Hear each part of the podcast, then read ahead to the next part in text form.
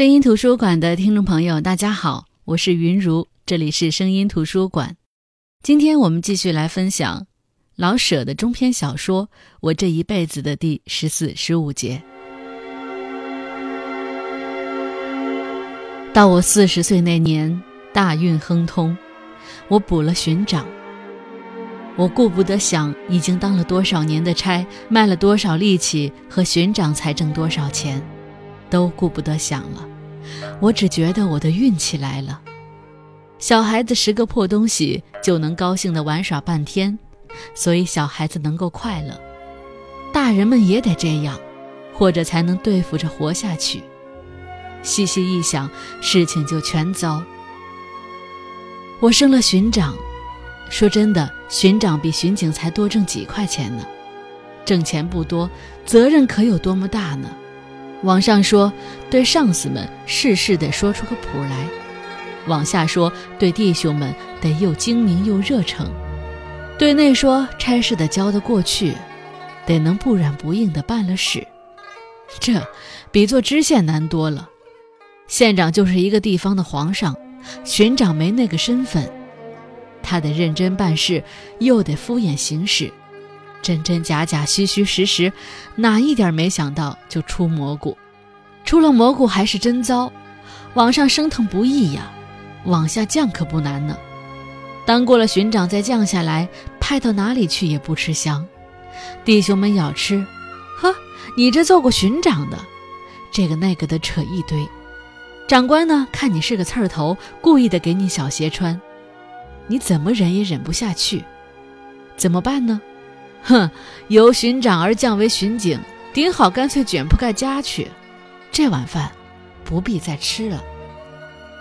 可是依我说吧，四十岁才升上巡长，真要是卷了铺盖，我干嘛去呢？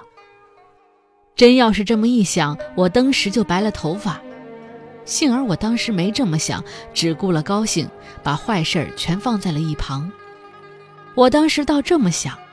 四十做上巡长，五十，哪怕是五十呢，再做上巡官，也就算不白当了差。咱们非学校出身，又没有大人情，能做到巡官还小吗？这么一想，我简直的拼了命，精神百倍的看着我的事，好像看着颗夜明珠似的。做了两年的巡长，我的头上真见了白头发。我并没细想过一切。可是天天揪着心，唯恐哪件事办砸了，担了处分。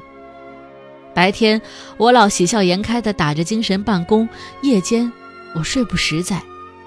忽然想起一件事，我就受了一惊似的，翻来覆去的思索，未必能想出办法来。我的困意，可也就不再回来了。公事而外，我为我的儿女发愁。儿子已经二十了，姑娘十八。福海，我的儿子，上过几天私塾，几天平儿学校，几天公立小学。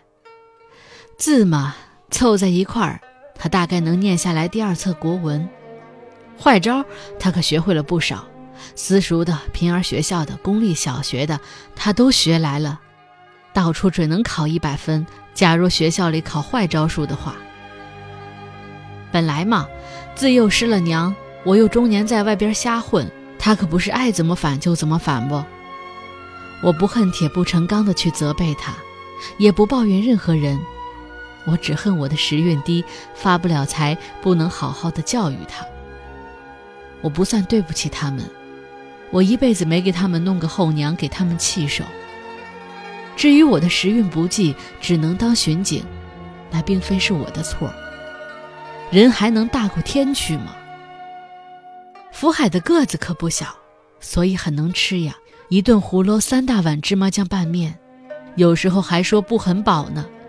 就凭他这个吃法，他再有我这么两份爸爸也不中用。我供给不起他上学，他那点秀气也没法考上。我得给他找事做。唉，他会做什么呢？从老早我心里就这么嘀咕。我的儿子宁可去拉洋车，也不去当巡警。我这辈子当够了巡警，不必世袭这份差事了。在福海十二三岁的时候，我叫他去学手艺，他哭着喊着一百个不去。不去就不去吧，等他长两岁再说。对个没娘的孩子，不就得格外心疼吗？到了十五岁，我给他找好了地方去学徒，他不说不去，可是我一转脸，他就会跑回家来。几次我送他走，几次他偷跑回来。于是只好等他再大一点吧，等他心眼转变过来，也许就行了。哼，从十五到二十，他就愣慌慌的过来，能吃能喝，就是不爱干活。感到叫我给逼急了，你到底愿意干什么呢？你说。他低着脑袋说：“他愿意做巡警，他觉得穿上制服在街上走，既能挣钱，又能就手散心，不像学徒那样永远圈在屋里。”我没说什么，心里可刺着痛。我给打了个招呼，他挑上了巡警。我心里痛不痛的，反正他有事做，总比死吃我一口强呀。父是英雄儿好汉，爸爸巡警，儿子还是巡警，而且他这个巡警还必定跟不上我。我到四十岁才熬上巡长，他到四十岁，哼，不叫人家开革出来就是好事。没盼望，我没续娶过，因为我咬得住牙。他呢，改名难道不给他成家吗？拿什么养着呢？是的，儿子当了差，我心中反倒堵上个大疙瘩。再看女儿呀，也十八九了，紧子搁在家里算怎么回事呢？当然，早早搓出去的为实，越早越好。给谁呢？巡警，巡警还得是巡警，一个人当巡警，子孙万代全得当巡警，仿佛掉在巡警阵里似的。可是，不给巡警还真不行呢。论模样，他没什么模样；论教育，他最有没娘，只认识几个大字；论陪送，我至多能给他做两件洋布大衫；论本事，他只能受苦，没别的好处。巡警的女儿天生来的，嫁给巡警，八字造定，谁也改不了。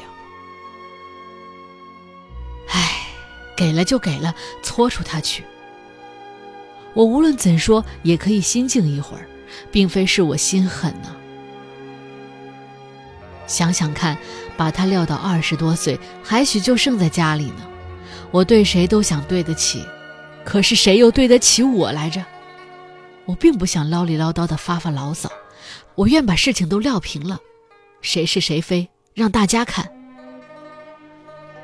当他出嫁的那一天，我真想坐在那里痛哭一场，我可是没有哭，这也不是一半天的事了，我的眼泪只会在眼里转两转，简直的，不会往下流。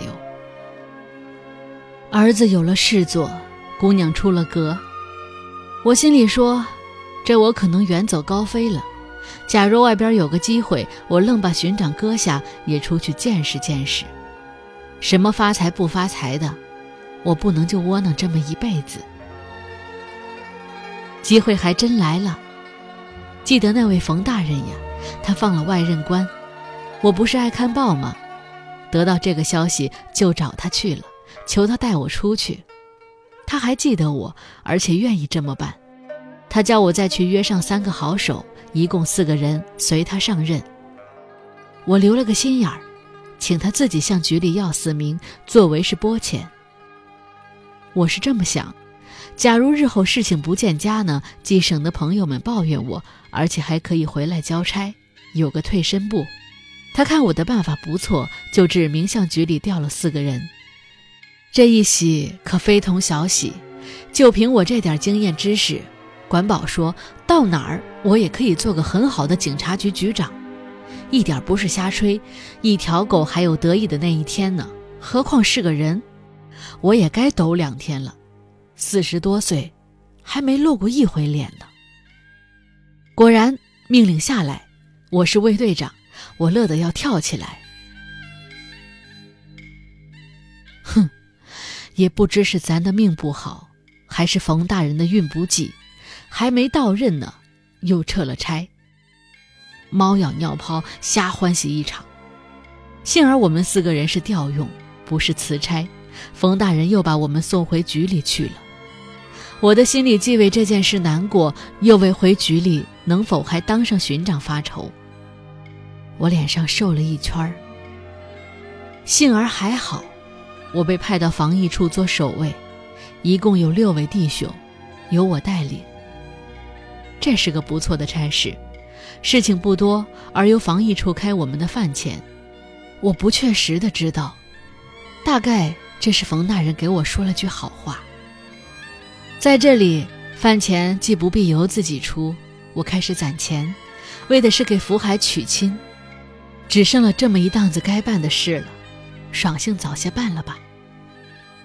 在我四十五岁上，我娶了儿媳妇，她的娘家，父亲与哥哥都是巡警，可倒好，我这一家子老少里外全是巡警，凑吧凑吧就可以成立个警察分所。人的行动有时候莫名其妙，娶了儿媳妇以后。也不知怎么，我以为应当留下胡子才够做公公的样子。我没细想自己是干什么的，直入公堂的就留下胡子了。小黑胡子在我嘴上，我捻上一袋关东烟，觉得挺够味儿。本来嘛，姑娘聘出去了，儿子成了家，我自己的事又挺顺当，怎能觉得不是味儿呢？唉，我的胡子惹下了火。总局局长忽然换了人，新局长到任就检阅全城的巡警。这位老爷是军人出身，只懂得立正看齐，不懂得别的。在前面我已经说过，局里区里都有许多老人，长相不体面，可是办事多年，最有经验。我就是和局里这群老手排在一处的，因为防疫处的守卫不属于任何警区。所以检阅的时候，便随着局里的人立在一块儿。当我们站好了队，等着检阅的时候，我和那群老人还有说有笑，自自然然的。我们心里都觉得，重要的事情都归我们办，提哪一项事情，我们都知道。我们没升腾起来，已经算是委屈了，谁还能把我们踢出去吗？上了几岁年纪，诚然，可是我们并没少做事儿呀。即使说老朽不中用了，反正我们都至少当过十五六年的差。我们年轻力壮的时候，是把精神血汗耗费在公家的差事上，冲着这点儿，难道还不留个情面吗？谁能够看狗老了就一脚踢出去呢？我们心中都这么想，所以满没把这回事放在心里，以为新局长撂我们一眼也就算了。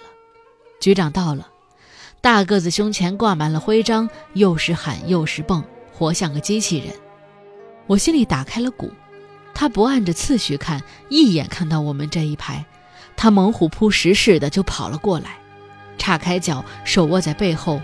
他向我们点了点头，然后忽然他一个箭步跳到我们跟前，抓起一个老书记生的腰带，像摔跤似的往前一拉，几乎把老书记生拉倒。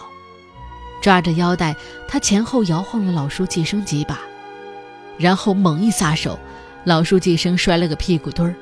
局长对准了他就是两口唾沫。你也当巡警，连腰带都系不紧，来，拉出去毙了。我们都知道，凭他是谁也不能枪毙人，可是我们的脸都白了，不是怕，是气的。那个老书记生坐在地上，哆嗦成了一团。局长又看了看我们，然后用手指画了一条长线：“你们全滚出去，别再叫我看见你们！你们这群东西，也配当巡警？”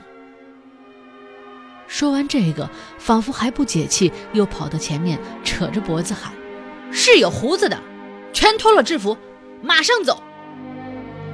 有胡子的不止我一个，还都是巡长、巡官，要不然我也不敢留下这几根惹祸的毛。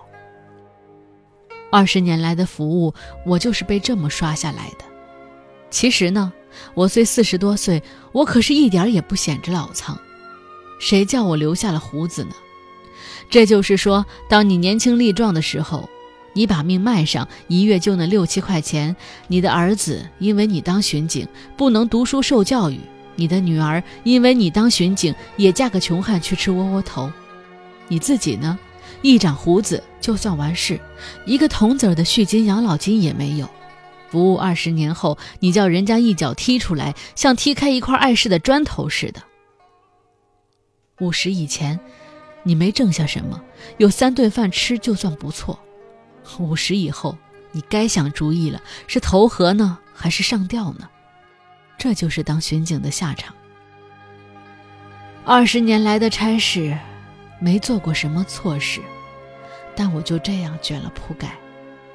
弟兄们有含着泪把我送出来的，我还是笑着。世界上不平的事可多了，我还流着我的泪呢。好的，这就是今天的声音图书馆。今天跟大家分享的这本书是老舍的《我这一辈子》的第十四、十五节。更多精彩内容，欢迎大家继续关注声音图书馆。我们下期再见。